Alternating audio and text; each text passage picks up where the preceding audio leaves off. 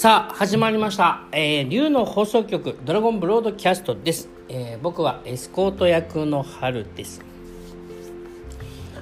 えっと今回のメッセージはですねあの前回に前回のメッセージの時にえっとなんだっけ周りを変えたかったら誰かを変えたかったら自分を変えましょうみたいな話。でそこの中で自分が幸せになったらえっ、と周りも自分の幸せを真似しようとしますよみたいな話。なんですけどその通りなんですけど本当にあのいつもね申し上げることですけど言葉ってねあの人間が作ったもんですから不完全ですんで矛盾することがいっぱいあるんですよ。だから言葉尻で言葉にとらわれなくていいっていうのかな？名言にさえ僕とらわれなくていいと思ってて。まあそう感じるんですね。ハートで。でえっ、となんだっけ？あそれでですよ。あのー真面目な方法っていうのはもうがあるとしたらですね真面目な方法ちょっとすごく抽象的な表現ですけど真面目な方法っていうのがな自分を納得させやすいかもしれないけどでもそれはちょっと時代遅れかもしれないですね。時代遅れっていうのかな。それは一部の人しかできないことなんですよねでえっ、とそのアプローチをちょっと卒業してみませんかと。ね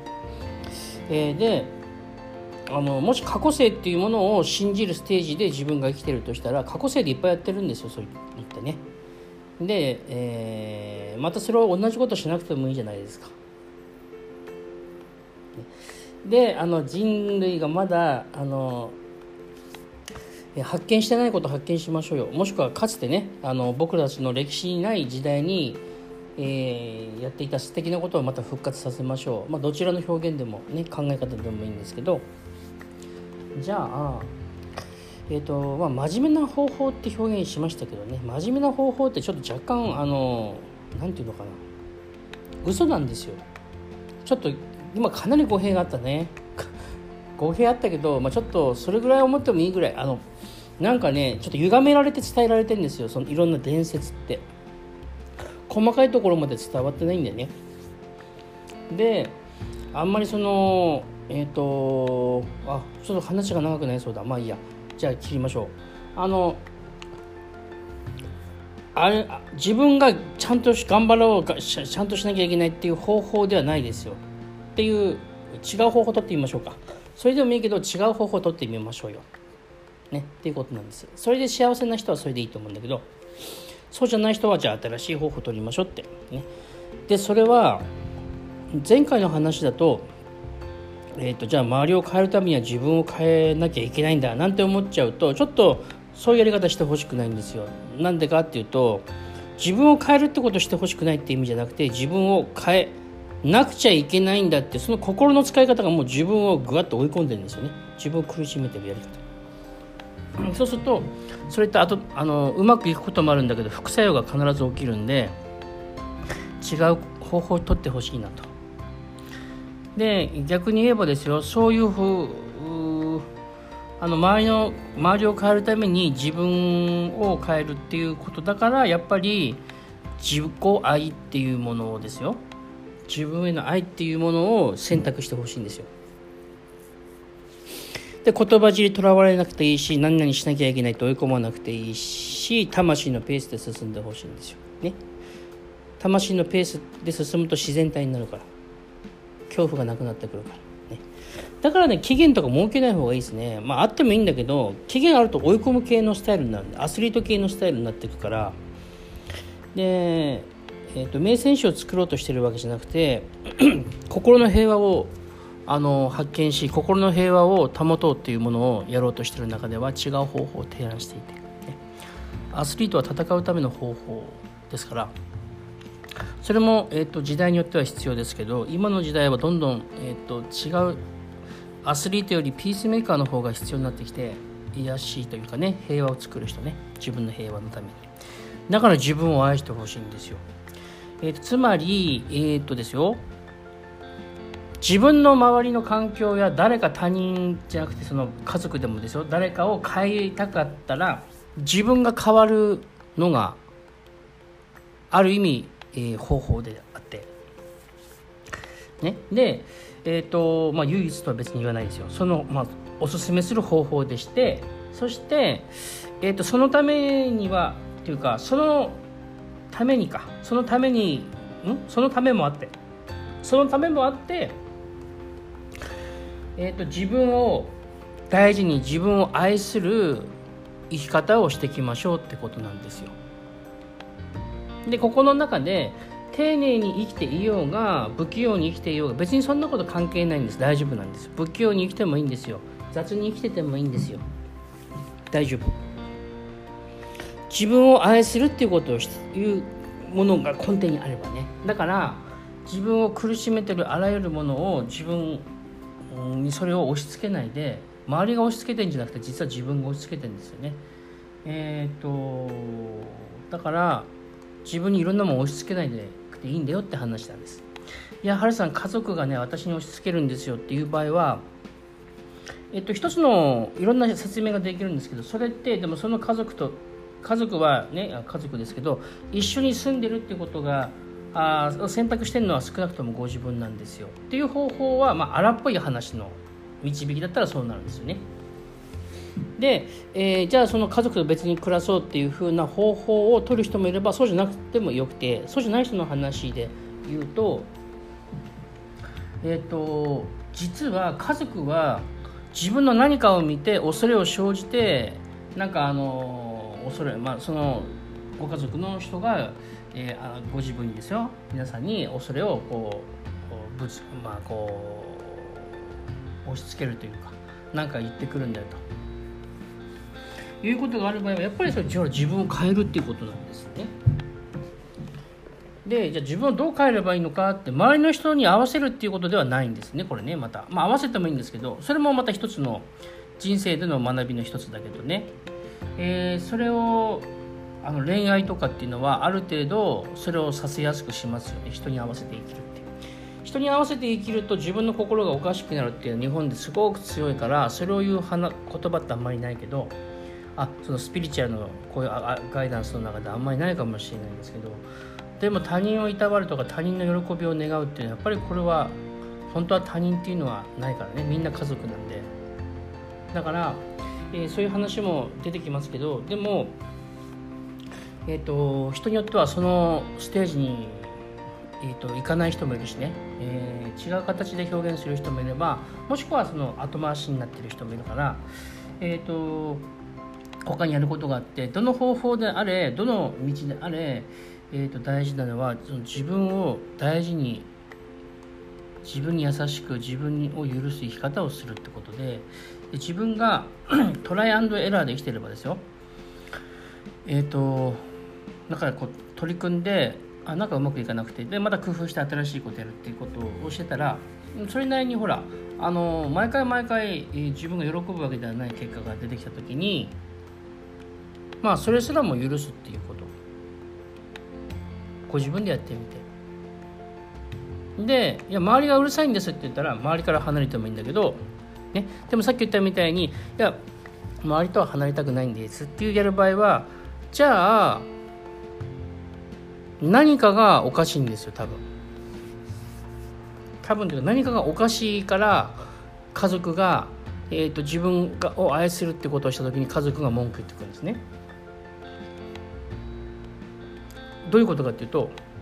まだ幸せそうに見えてないんですね。中途半端に幸せそうだったら毒つくことはあります。あのそんな風に俺なんかすげえ頑張ってやってんのにそんなにシャラヘラヘラしやがってみたいなふざけんなよっていう風に思うのは言う人イメージつくとしたらですよ。それはまだあのご自分のですね私たちのその自分への愛し方がまだ足んないに中途半端なんだろうね。もっと大事にしていいんですよ。もっと大事にしていい。そうした時にえ、ー、ともっとやりたくないことをやらなくていいしもっとやりたくないことはやりたくないってはっきり言っていいしそっちの方が多分大事ですよ。あのやりたくないことを自分の中で罪悪感とのその中途半端な感じでいやあんまりそういうのってやりたくないんだよねじゃなくて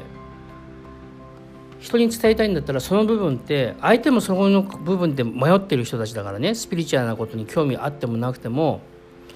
楽しんで生きていいんだろうか苦しんで生きていくべきかなんてみんな潜在意識で葛藤されてるんでだからはっきり言うんですよ。私はってなんとかですそしたらそれを聞いた時に皆さんの周りにそれを言われた人もですよ。自分の中でも 実はみんな葛藤してるんですよ。楽しく生きるか苦しく生きるかって。だからそこの中で自分の中で葛藤の中でそれを聞いて整理して皆さんに反応すると思うんです。すぐポジティブな反応する人もいればあすぐネガティブな反応する人もいるかもしれないけどでも自分はその判断焦らないし諦めないことです。もうちょっと様子見てればその方は時間経ったら降って2日ぐらい3日経ったら降ってもしくはその日の夜降って気づきがあって何か思い立つかもしれない。そうなってくると、まあ、自分のその生き方っていうのをちょっと試してあの試してっていうかそれ続けて？か。続けて全然大丈夫なんだよってね、まあ、そんな話でございます。ちょっと長くなっちゃったけど。えっと自分のやりたいようにやりたくないことをやめてやりたいことをやってっていうこと？で特にやりたくないことをやらないのが大事ですけどをやってきながらあご自分のことをね、えー、変えていってご自分とご自分の周りの環境も変えられますから。でなんかうまくいかないなと思ったらですよ。先ほども申し上げましたけどうまくいかないなと思ったらちょっとふざけて言うだけですけどそれはまだあのえっ、ー、と中途半端なんですね。その自分の許し方が。もっと自分許していいんですよ。ね、そこの中で例えば誰かを殺したいって多分思わないと思うんですよ。ネガティブなことって出てこないと思うよ。もっと自分を喜ばしたい。もっと自分を楽にさせてあげたい。自分を癒したいっていうのは多分大体出てくるんですよ。だからそれを提案しますね。で余談ですけどあのオーバーマインドのエネルギーってあります。オーバーマインドって全てはマインドでできているし全てではマインドで動いてるんですね。だけどそれを超越したエネルギーって宇宙にあります。それオーバーマインドのエネルギーです。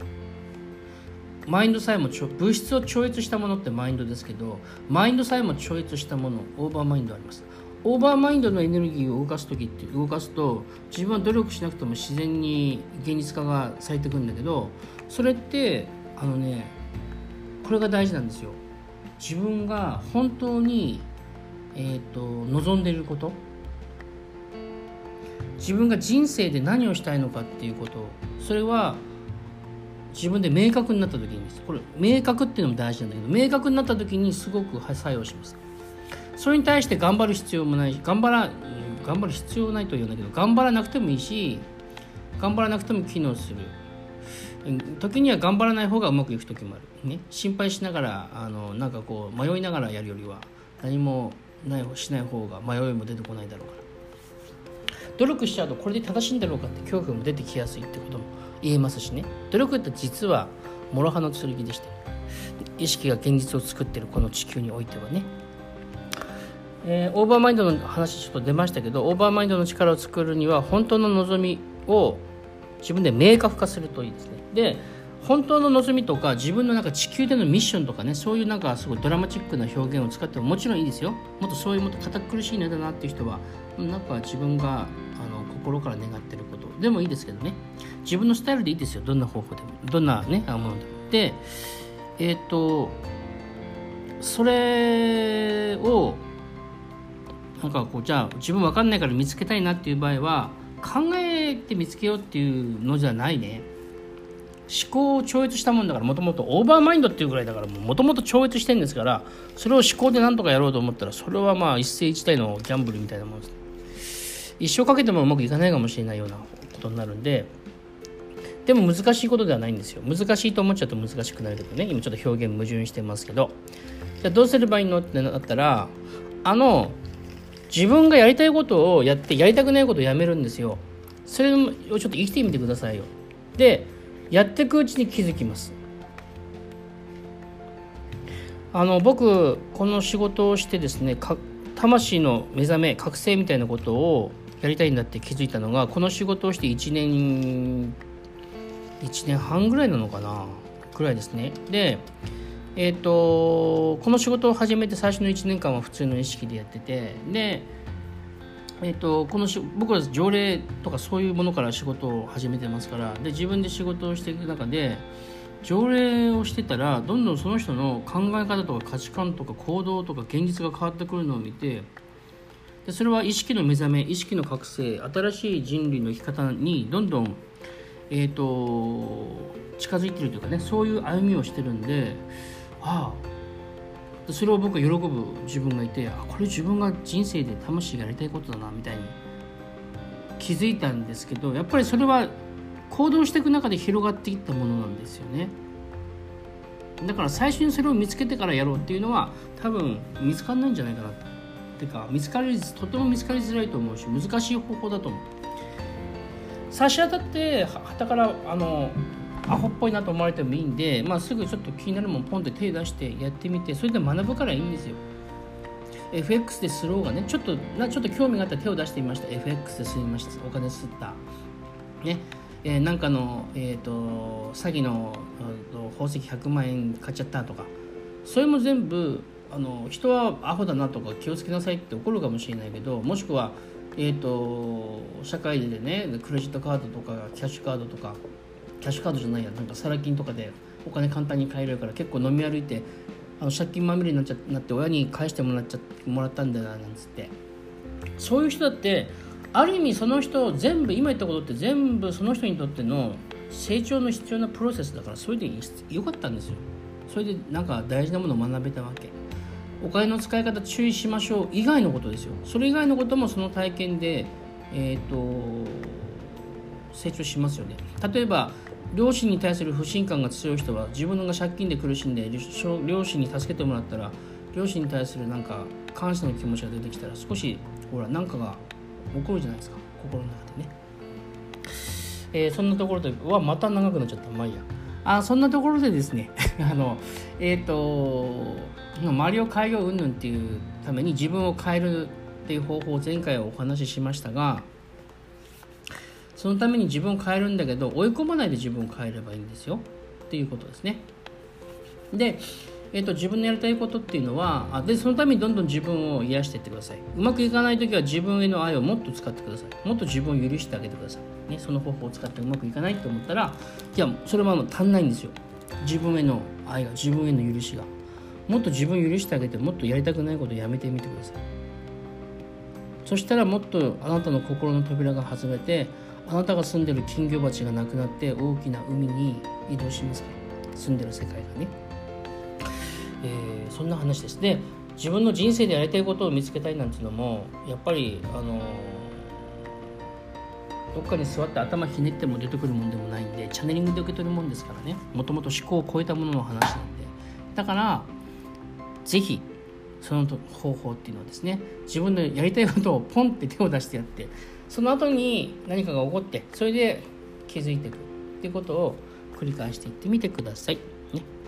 えなんかあの僕のこのいろいろ話してることで結構ねあの分かんないことってあると思うんですよ。僕も旗から感じたままに喋ってるんで旗から聞いててえここでもう終わっちゃうの？とか僕思ったりすることいっぱいあるんですけど そういう質問がある人はねあの、えーと、ご質問いただければねこちらでお答えさせてもらいたいと思いますね。そんなところでまたお会いしましょう。ありがとうございました。